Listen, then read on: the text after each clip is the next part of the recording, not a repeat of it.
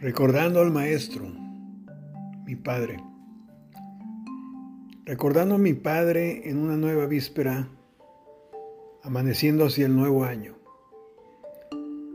¿Qué no aprendemos de nuestros padres y maestros, tan exigentes de la perfección? Consejos y algunos regaños, hasta que un día todo salió tan perfecto que su silencio fue su aprobación. Así nosotros ahora nuestros hijos pasamos el conocimiento y consejo. Tras consejo y regaño tras regaño, llegará nuestro silencio de aceptación. El alumno puede superar al maestro solo con disciplina, entrega, pasión y mucho trabajo. La recompensa tiene un sabor muy dulce.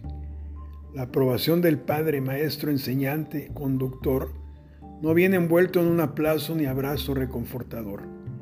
Tal vez solo un guiño, una leve simulación de sonrisa es suficiente. Para el alumno es más que un triunfo. Es la gloria del haber vencido el ego del que vemos como un Dios. Cuando al fin después de mucho tiempo nuestros padres o maestros ya no nos exigían y regañaban como siempre, la prueba estaba superada. Y nosotros, humildemente ahora, éramos los que le preguntábamos, ¿qué piensas de esto y de esto otro? Así, ahora son nuestros hijos los que continúan. También reciben regaños y consejos. Nuestro ego, desde luego, también es alto.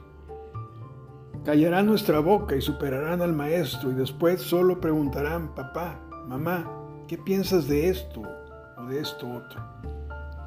Entonces, solo entonces, con una sonrisa pintada y sin darles un abrazo, sentiremos lo que sintieron nuestros padres. Las semillas crecen tan grandes como árboles gigantes. Tan solo hay que regarlas. Feliz año. Pido salud para todos, porque lo demás lo otro, la riqueza, ya la tienes dentro de tu corazón.